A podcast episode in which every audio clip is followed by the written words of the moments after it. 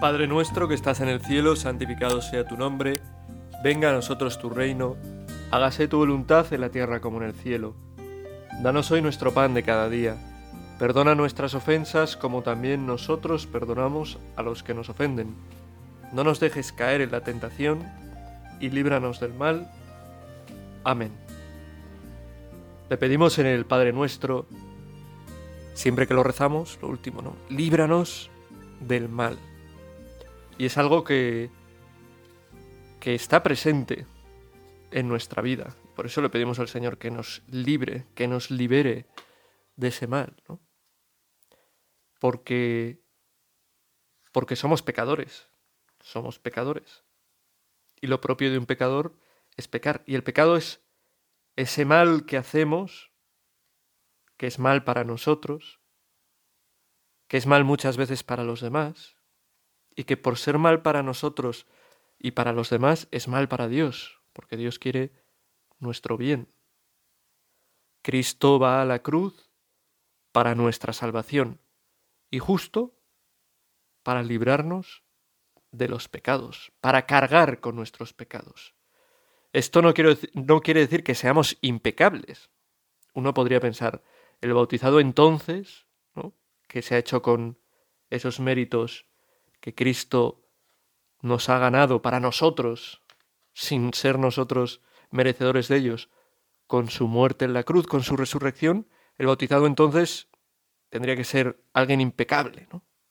Porque ya recibe toda la gracia de Cristo que se derrama en ese costado abierto de Cristo en la cruz, ¿no? Toda la gracia, la fuerza del Espíritu Santo, y entonces ya no hay pecado en su vida. Y parece que en algunos, por lo menos así los ha pintado la historia, parece que ha sido casi así, ¿no? Sabemos a ciencia cierta, y lo creemos, que en María ha sido así, porque fue preservada de un modo especial del pecado, inmaculada, sin pecado, realmente sin pecado. Pero en el resto no, no es así. Estamos llamados a alcanzar eso que ya tiene María desde el comienzo, preservada de un modo especial para poder, para ser la madre de Dios. Y es madre de Dios también para poder, por designio de Dios, ser madre nuestra. Eso que, que María tiene desde el comienzo, nosotros confiamos en que lo alcanzaremos si nos dejamos guiar por el Espíritu Santo. No, el Espíritu Santo nos guía no solo indicándonos por dónde ir, sino también dándonos su fuerza. Si nos dejamos guiar por Él en nuestra vida, llegaremos a esa impecabilidad, de la que gozaremos en el cielo. Y esta es la santidad. Pero en el mundo en el que estamos, pues somos pecadores y pecamos, cometemos pecados. Ya digo que parece, si uno lee la historia de algunos santos, que ellos, que alguno de ellos, ¿no? Disculpadme, que alguno de ellos no hubiera pecado, ¿no? No lo sabemos, pues quizás hay desde luego gente con mucha más gracia que otros. Con mucha más gracia no me refiero al sentido del humor, ¿no? sino con mucha más gracia de Dios, mucha más... Bueno, que realmente su lucha contra el pecado es quizás más sencilla. Pero lo normal es que luchar contra el pecado pues cueste cueste y nos lleve pues muchos disgustos, muchas tristezas, muchas penalidades, mucho dolor. El pecado cuando uno cree, de verdad, cuando uno intenta amar de verdad a Dios, pues muchas veces provoca que tenga un corazón pues como ensangrentado, ¿no? Corazón que sufre de verdad. Y el pecado nos hace sufrir, nos duele, nos duele. Parece que haya gente que no le duele, ¿no? Y que pues para ellos el pecado pues es lo normal y bueno, ni siquiera es malo, no, no. Hay una mentalidad relativista que dice que que la fuente de lo que es bueno o es malo es cada uno, ¿no? Bueno, o incluso que la fuente de lo que es bueno o es malo pues son las leyes que emanan de los distintos parlamentos, ¿no? Así, por ejemplo, igual en el pasado se había considerado que era malo el divorcio, pero lógicamente ya no lo es, ¿no? Porque las leyes occidentales más avanzadas lo aprueban, ¿no? Incluso lo facilitan. Esto pasa con muchas otras grandes avances sociales, ¿no? Como el aborto, por ejemplo. Considerar que, que es bueno eh, quitar la vida a alguien. No, es que no hay vida aún. Bueno, entonces, ¿qué hay? ¿Qué hay? Uno es una cosa y de repente se convierte en un ser humano. ¿Quién determina eso? Eso sí que es mágico, ¿no? Eso sí que es no creer en la ciencia. Decir que empieza a ser humano cuando yo lo decido, ¿no? O cuando lo decide una ley. Y no que lo es desde el comienzo, porque desde el comienzo está toda la potencialidad para llegar a ser en plenitud, con las funciones más o menos desarrolladas, un ser humano, ¿no? Y entonces, jugando con esto también, bueno, pero ¿y si un ser humano no tiene todas sus funciones desarrolladas porque le falta algo? Entonces tampoco es humano y también se puede acabar con su vida, ¿no? Bueno, esto lo sabéis, ¿no? Lo vemos. Cuando el, el mundo, cuando los políticos, cuando, cuando se considera que hay cosas que, que dependen de que las apruebe o no una ley. A mí una ley me puede decir a cuánto tengo que ir en una carretera, tiene sentido, ¿no? Que se regule eso.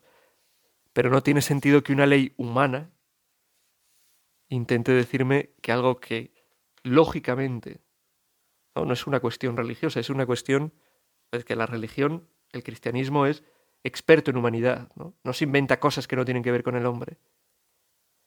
Cuando algo lógicamente es malo, es malo quitar la vida a alguien. Y es absurdo decir que la vida comienza en un momento X y no en un momento Y, y no reconocer que hay vida desde el comienzo, pues no tiene sentido que alguien pueda decir que eso es bueno de repente.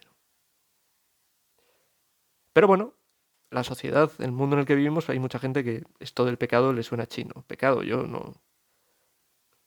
Yo no, no he pecado. Bueno, cuando uno se mira en el espejo de Cristo, cuando uno pone su vida a la luz del Evangelio, se da cuenta de cuántas veces falla, como decimos en el, en el yo confieso, ¿no? de palabra, obra y omisión, con las cosas que decimos, con las cosas que hacemos y con el bien que dejamos de hacer. Yo no mato, no, no robo. Bueno, es una visión del mal muy pobre. Es que estamos llamados a tal bien que si nos damos cuenta de eso, ¿no? miramos a Cristo, que es nuestro modelo, estamos llenos de debilidad, de pecado. Me parece que es un tema interesante y que es interesante porque el pecado exige de nosotros lucha lucha. Lucha contra el pecado. San Pablo lo dice, ¿no? Aún no habéis llegado a la sangre en vuestra lucha contra el pecado. Luchad con temor y temblor por vuestra salvación. Son citas de distintos escritos que me vienen ahora a la cabeza. ¿no? Es importante saber que, que tenemos que luchar con el pecado. Que hay una batalla fuerte, potente, que ya está vencida, de Dios, del bien, contra, contra el demonio, contra el mal, ya está vencida por Cristo en la cruz, pero que aún no ha terminado, ¿no? No han terminado de solucionarse todos los conflictos, todos los problemas que se derivan del mal, de la desobediencia del hombre, de la desobediencia de Satanás siguen estando presentes y que esas batallas, esa batalla grande entre el bien y el mal, se manifiesta también en nuestras vidas, en nuestras pequeñas almas, en nuestros pequeños cuerpos, en lo que somos.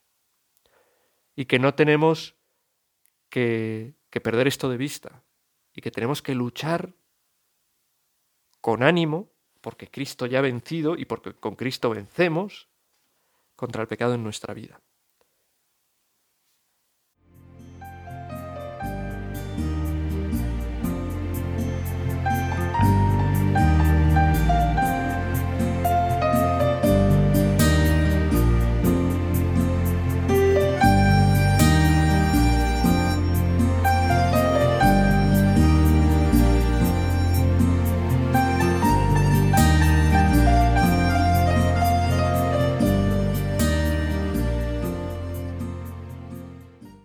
Para luchar contra el pecado, pues contamos con distintas armas.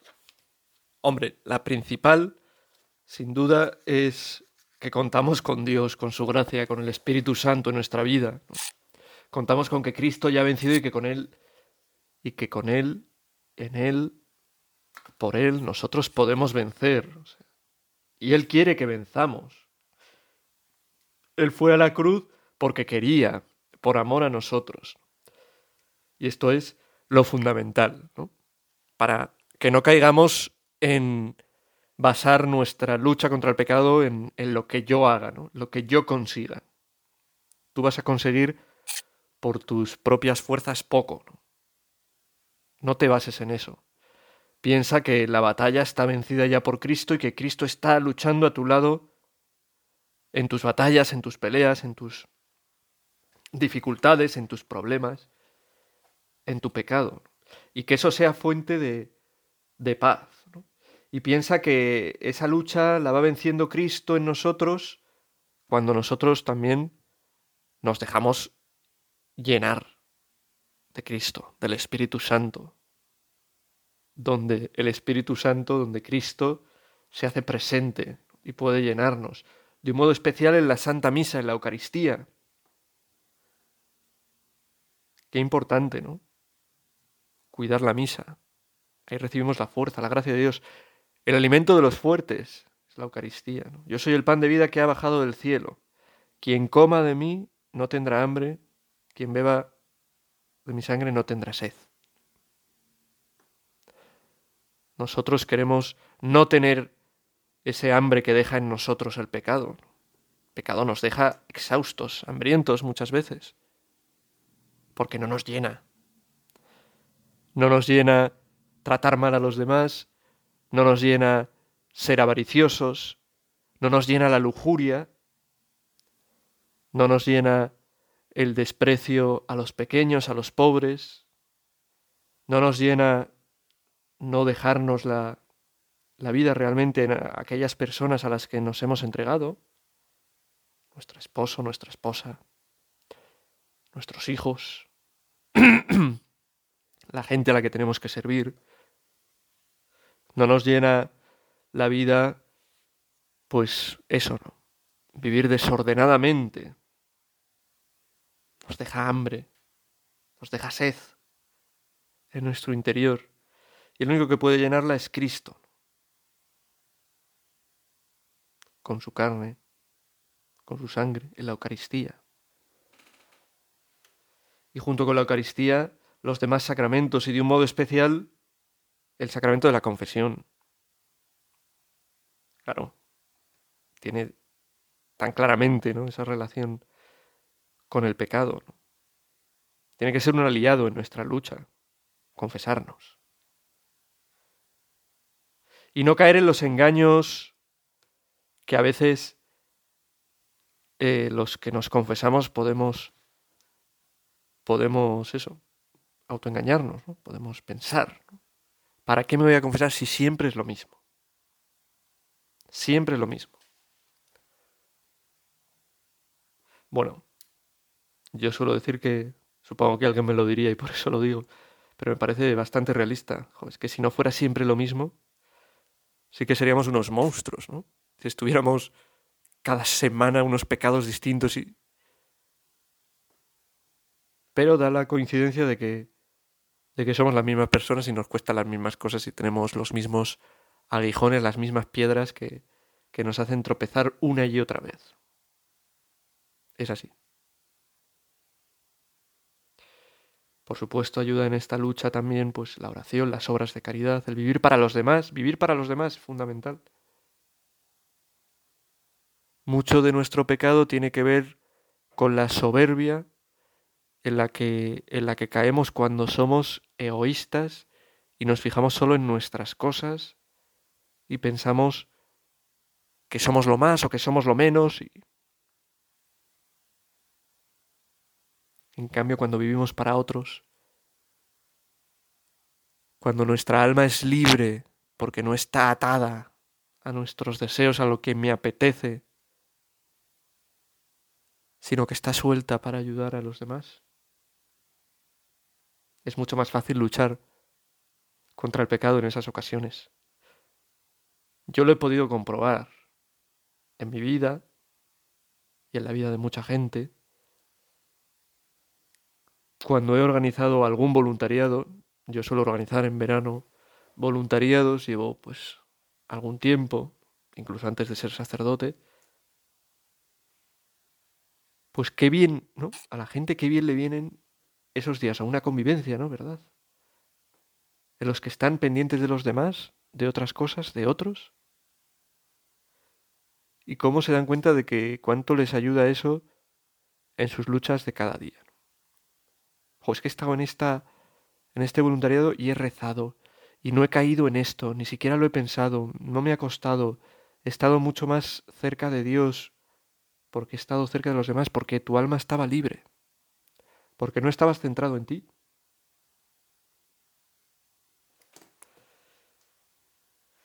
Y bueno, hoy quería hablar de un modo especial de algo que nos ayuda en nuestro día a día, en la lucha contra el pecado, que es el examen.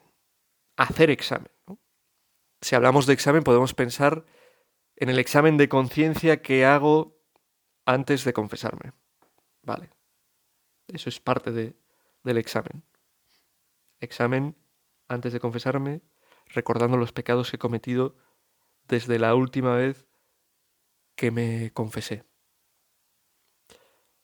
Luego, la tradición cristiana nos habla de que este examen de conciencia puede extenderse no solamente al momento puntual anterior a confesarte o al día que te vas a confesar, sino que para facilitar también este otro examen, el examen de, de conciencia de antes de la confesión, hacer un examen general, pensando cómo ha ido nuestro día, pues cada día, antes de, de acostarse, ¿no? Claro, si tú haces el examen a ver cómo ha ido mi día y lo haces nada más levantarte, pues pues probablemente, pues igual has caído en, en pereza y en, no lo sé, y en gula en el desayuno, pero, pero claro, lo mejor es hacerlo al final del día, ¿no?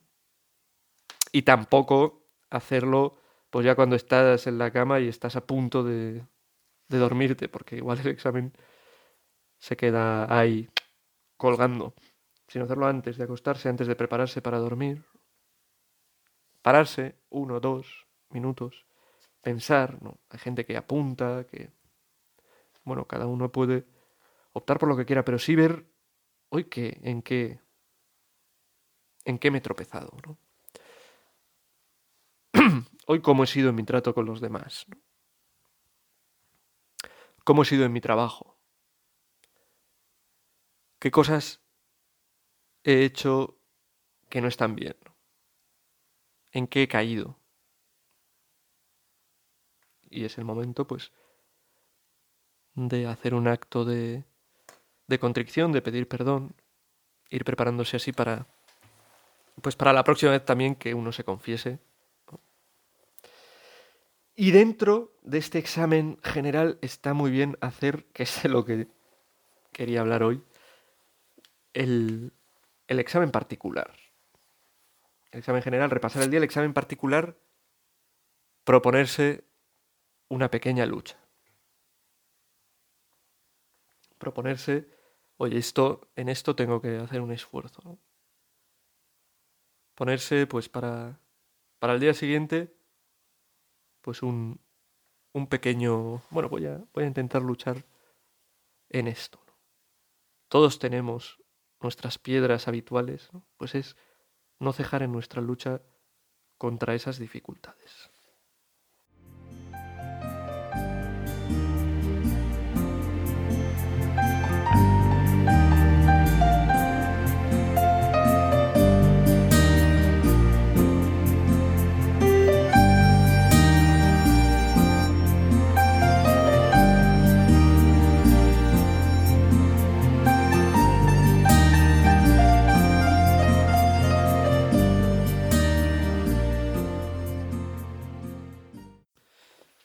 Dice en, Camino San José María, hablando del examen en particular, dice, el examen general, es decir, el examen general ya hemos visto, ¿no?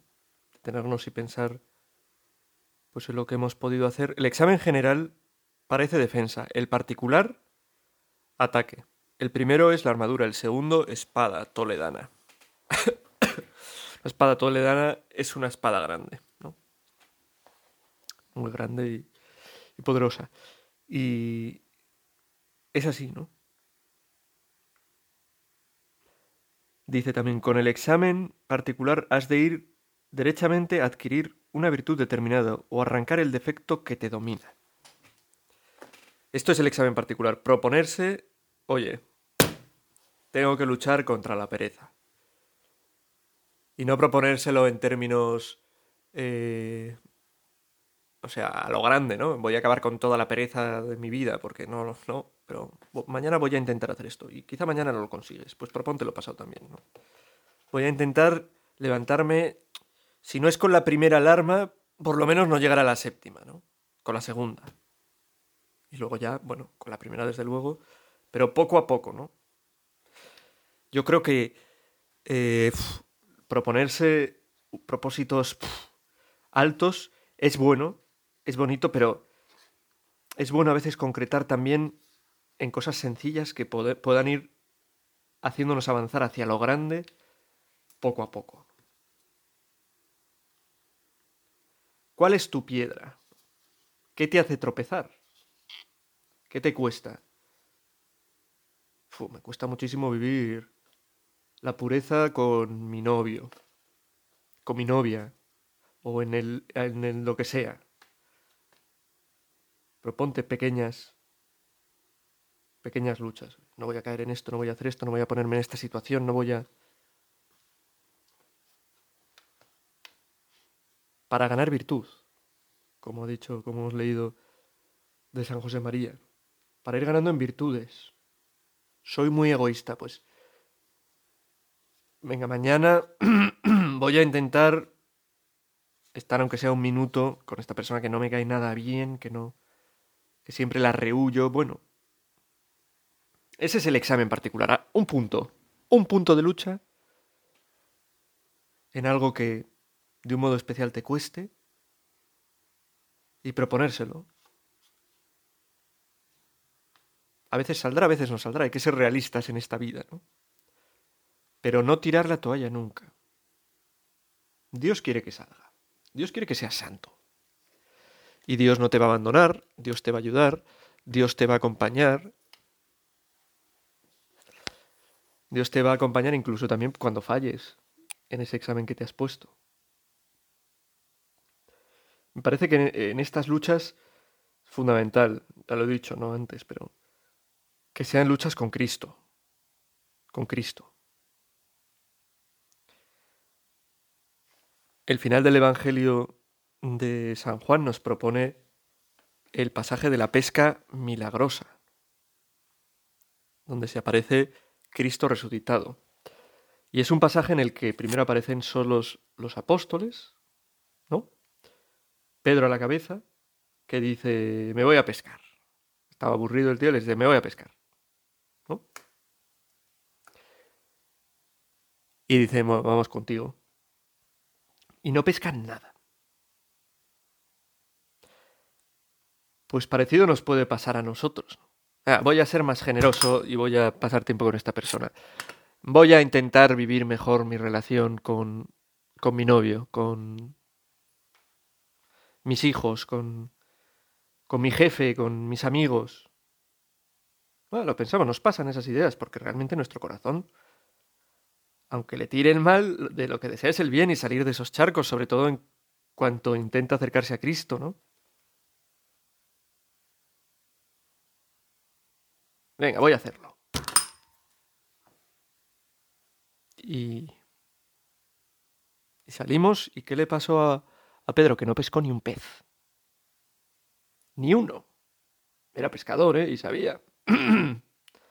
y sabía, pero no pesca ni un pez. Y entonces se aparece el resucitado, Cristo. Y y les invita a que pesquen de nuevo, ¿no? No sé cómo es realmente. Echad la red a la derecha de la barca y encontraréis. La echaron y no podían sacarla por la multitud de peces. Pues nosotros lo mismo. En nuestras luchas concretas, en nuestros exámenes particulares. Con Cristo, alimentándonos de Él, llenándonos de Él, cuidándole en la oración, cuidándole en los sacramentos, cuidándole en la Eucaristía. Claro, buscar a Cristo donde se le encuentra. Qué importante. En el sepulcro no está, el sepulcro está vacío. Nuestros sepulcros. Si tú buscas a Cristo en, no sé, en la juerga desmedida, en la cerveza, en el alcohol, en el... Si buscas a Cristo en el dinero, si buscas a Cristo en la fama, en que todo te vaya bien, en... Ahí no está Cristo. Cristo está en los pobres, en los sencillos. Cristo está en los sacramentos, en la iglesia. Cristo está en nuestra humildad, cuando reconocemos que somos débiles. Buscarlo en todo eso para que nos ayude en nuestras luchas. Si no nos puede pasar como a San Pedro que queramos pescar y no pesquemos nada. Que queramos luchar contra algo y no consigamos nada. Y después otra cosa que me parece muy importante en el examen particular es la paciencia. No esperar conseguir ganar la guerra en la primera batalla, ni en la segunda, me refiero a una guerra contra el pecado, que esa, es la guerra que sí es buena.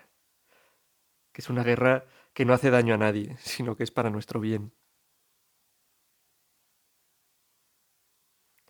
Hay veces que algo es cuestión de mucha oración, de mucha paciencia, de mucha humildad. Tiene mucho que ver con que Dios no quiere que dejemos de ser nosotros mismos, sino que siendo nosotros mismos alcancemos determinada virtud. Por eso, si nos cuesta mogollón una cosa, pues no va a cambiar de un día para otro. Pero si confiamos en Dios, Él nos ayudará a poder ir cambiando, a poder ir mejorando. Pues esta es la invitación, ¿no? el examen particular, la invitación de hoy. Que le pedimos al Señor que nos dé fuerza para, pues para hacerlo, para ponernos pequeñas luchas, para y para no desfallecer en estas luchas, ¿no? No perder el ánimo, para que Él nos acompañe en estas luchas y sintamos su compañía, que poco a poco hará que venzamos. Lo ponemos en manos de María, a ella acudimos al final de esta meditación. Dios te salve María, llena eres de gracia, el Señor es contigo, bendita tú eres entre todas las mujeres, y bendito es el fruto de tu vientre Jesús. Santa María, Madre de Dios, ruega por nosotros pecadores, ahora y en la hora de nuestra muerte. Amén.